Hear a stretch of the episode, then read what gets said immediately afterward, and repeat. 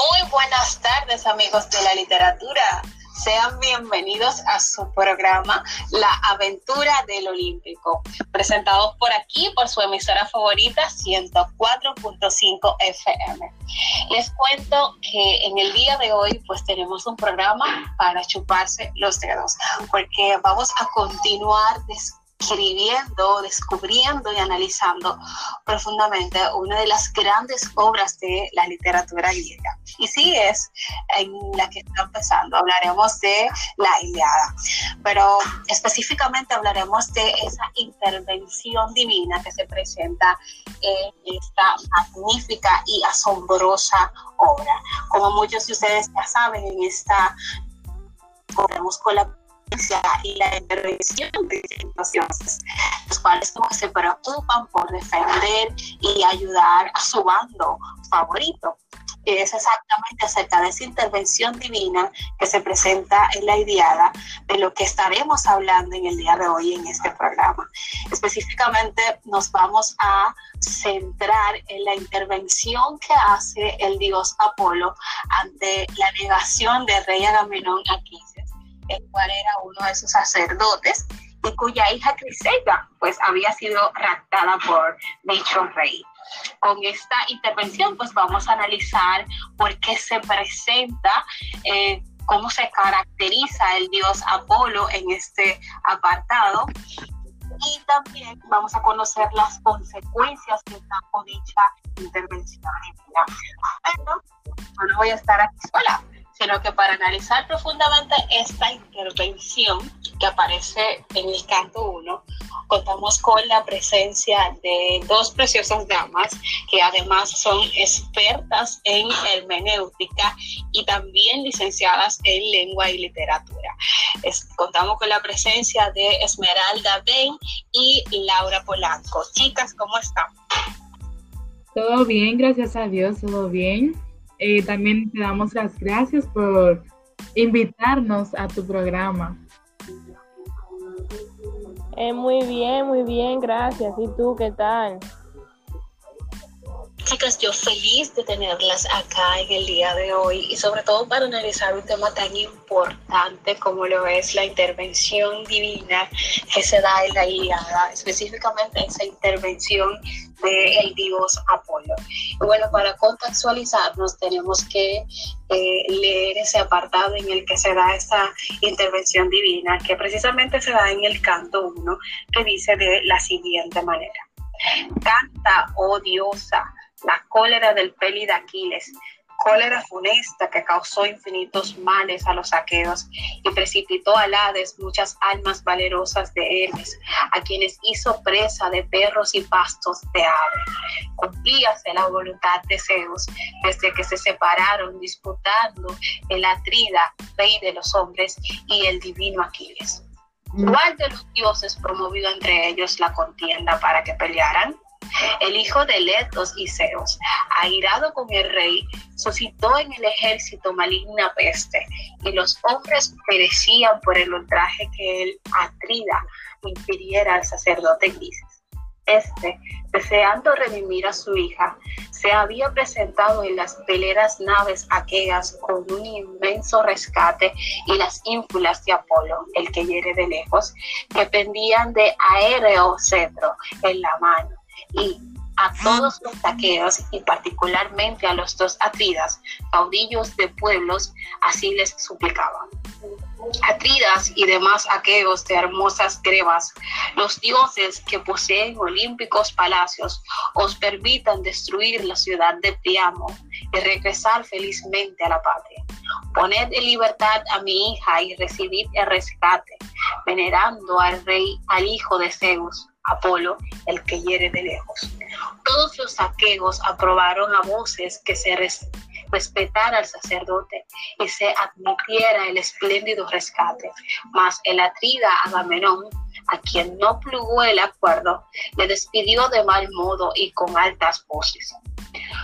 No de yo contigo, anciano, cerca de las cónconas naves, ya porque ahora demores tu partida, ya porque vuelvas luego.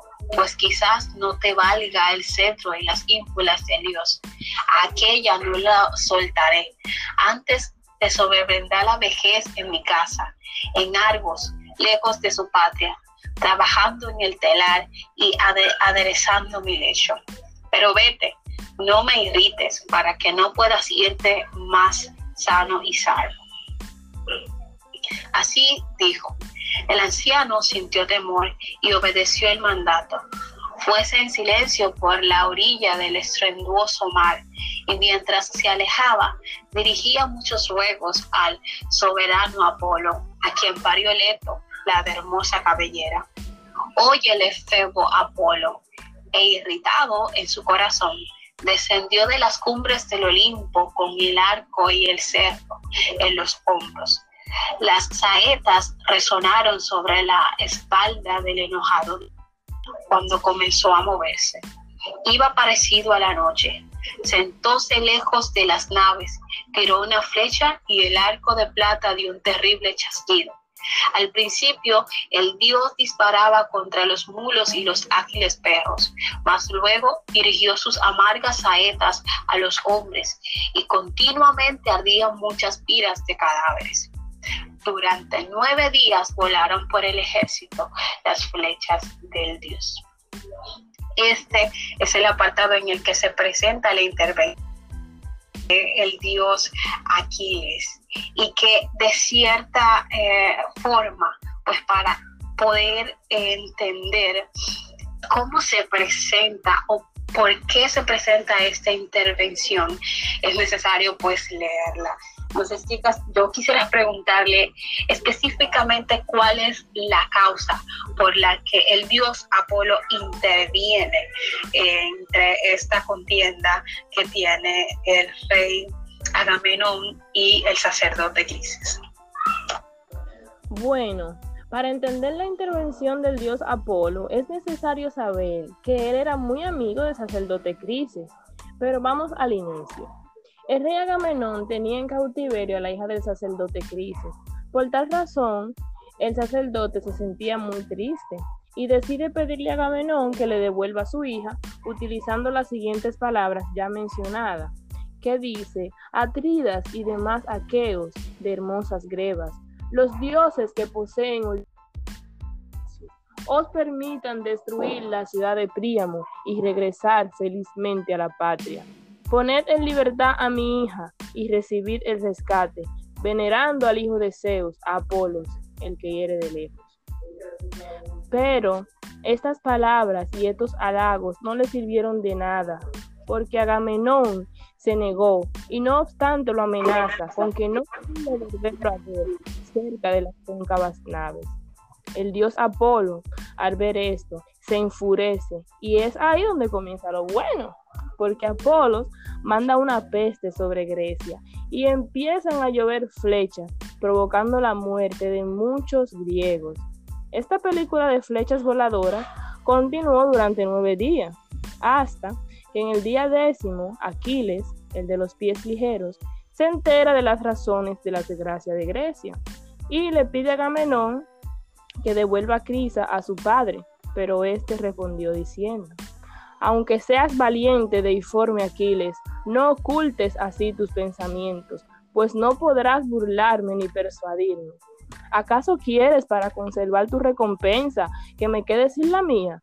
Y por esto me aconsejas que la devuelva pues si no, magnánimos aqueos me dan otra conforme a mi deseo para que sea equivalente, y si no me la dieren, yo mismo me apoderaré de la tuya o de la de Allante, o me llevaré la de Ulises, y montará en cólera aquel a quien me llegue.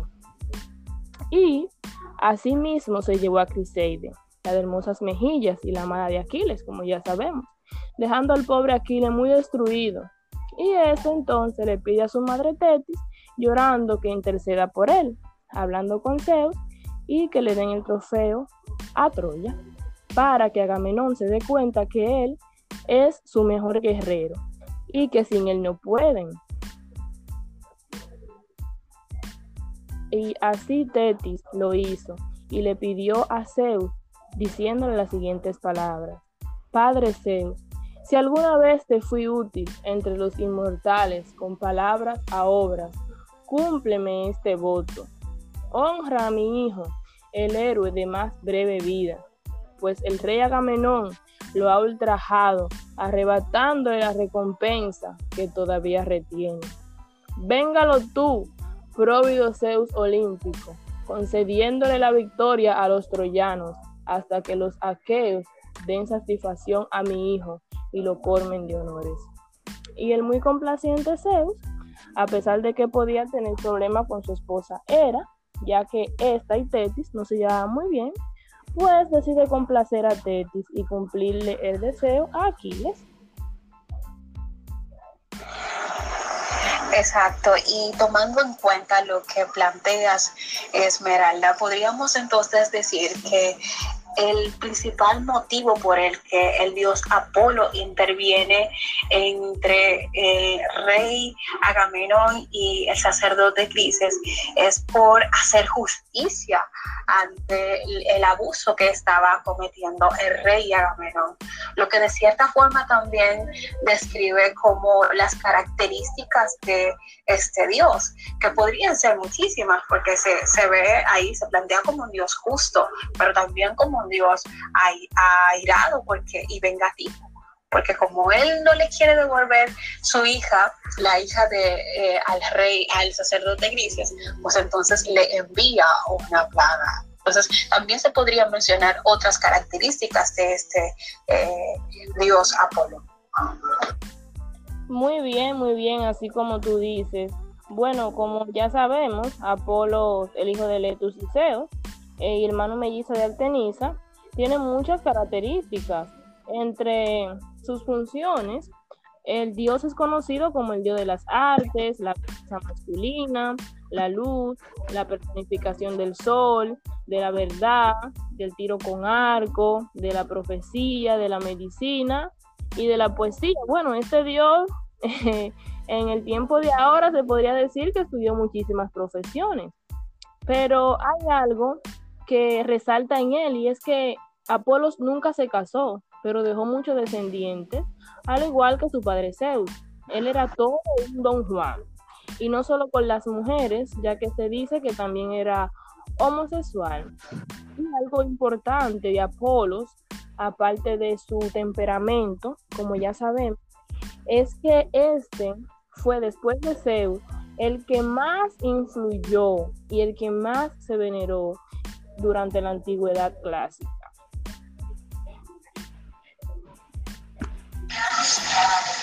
Exacto, todas esas características que se han planteado de Apolo a partir de esa pues intervención. También a lo largo de este apartado podemos ver el tipo de lenguaje que, que se utiliza, que a veces resulta un poquito complicado, pero que tiene ahí guardado o bien escondido todas las razones por las que este Dios pues interviene y muchísimas cosas más. Entonces se da un tipo de lenguaje. ¿Qué me podrían decir acerca de eso? Bueno, este pasaje de la Iliada, en donde se evidencia la intervención divina del dios Apolo, es un texto narrativo escrito en versos y que se utiliza un lenguaje un tanto complejo, ya que el poder comprenderlo es necesario prestarle mucha atención e incluso leerlo varias veces. En ese apartado también el autor utiliza de forma repetida la figura literaria epíteto. Esto lo hace para descatar cualidades características en el dios Apolo. Por ejemplo, el narrador utiliza epítetos para definir a Apolo como el dios que hiere de lejos. Cito textualmente donde dice, este, deseando redimir a su hija, se había presentado en las veleras naves arqueas con un inmenso rescate y las ínfulas de Apolo, el que hiere de lejos, que impedía de áureo cetro en la mano, y todos los arqueos, y particularmente a, a los dos atridas, caudillos de pueblo, así les publicaba. Exactamente, Laura. A través de esas... Em, vamos a decir, como este lenguaje que se utiliza en la Iliada o a través de estas figuras literarias que utiliza el autor, pues podemos darnos cuenta de las cualidades que tienen eh, cada dios. Entonces nos damos cuenta de que Aquiles pues es el dios mm. de la peste, el dios que hiere de lejos, como bien pues se plantea. Y sin duda también esta, esta intervención que hace Apolo pues trae consigo una serie de consecuencias que a lo largo de la historia pues se evidencia, como por ejemplo la enemistad que surge entre el rey Agamenón y Aquiles, que bueno, a partir de esta intervención y de que Apolo envía esta peste, pues surge esta enemistad y el grupo de los troyanos pues pierde una gran cantidad de soldados porque Aquiles pues decide pues no pelear luego de lo que sucede con Agamenón. Entonces también existen otras eh, consecuencias. Bueno, estos versos iniciales indican que estamos ante una exposición de un gran asunto que es la cólera de Aquiles provocada por los actos de Agamenón y las consecuencias desastrosas que para los arqueos va a tener esa cólera. En este canto se muestran consecuencias de la ira de Aquiles a causa de la intervención del dios Apolo. Aquiles, quien era apasionado en exceso y generalmente castigado por los dioses, y que solían ser desequilibrados en sus emociones. En este caso, el exceso de Aquiles, el cual Zeus ayudó a que se cumpliera su voluntad. También los desastres son causados por Apolo, quien quiere ayudar a su amigo el sacerdote a recuperar a su hija. Pero como el rey Agamenón se negó, Apolo empezó entonces a intervenir y como mencionó mi compañera, eso no le favoreció en nada a los griegos, ya que perdieron muchos de sus hombres y estos héroes que perdieron su vida por el cólera de Apolos no recibieron el honor de ser sepultados como ellos se merecían. La intervención del dios Apolo trae varias consecuencias también. Entre ellas podemos mencionar la enemistad de Aquiles y Agamenón, la cual trae la victoria de Troya y todo porque Aquiles estaba herido y por eso le pide a Tetis que hable con Zeus para que le dé la victoria a Troya, para dejarle ver a Agamenón que sus arqueos no podían sin él, ya que él era el mejor arquero que ellos tenían. Otra consecuencia que podemos notar en el alejamiento de Zeus y Hera, ya que cuando Hera se entera de que Zeus estaba hablando con Tetis y que iba a favorecer a los troyanos por petición de ella, Hera se molestó bastante con Zeus.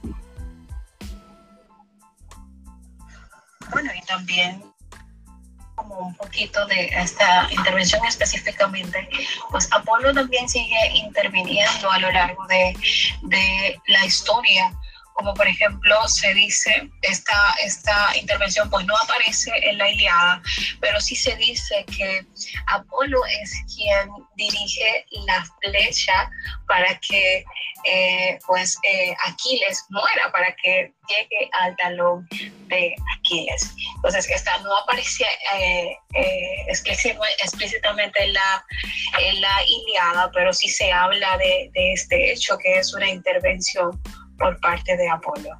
¿Qué opinan ustedes sobre esta parte que se dice que fue Apolos, Apolo, perdón, quien dirigió la flecha que dio fin a la vida del héroe de los pies ligeros? Es decir, Aquiles. Tú sabes, Stephanie, que en la mitología griega existen muchas hipótesis, incluso existen algunas que se contradicen.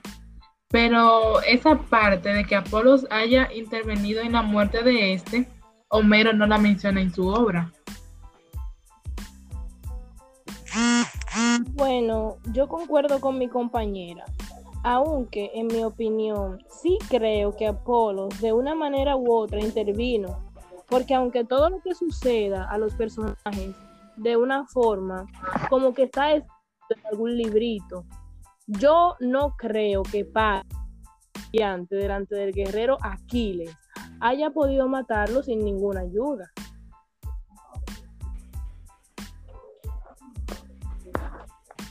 bueno, y volviendo a esa intervención pues, que hace Apolo en el canto 1, pues podríamos decir que es una de las intervenciones más importantes, pues considero yo, no sé, porque es la que da pie a esa eh, enemistad que surge, como ya hemos dicho, entre el rey y aquí es lo que pues, resulta negativo para los griegos porque entonces, es un hecho muy eh, trascendental en la obra, significativo,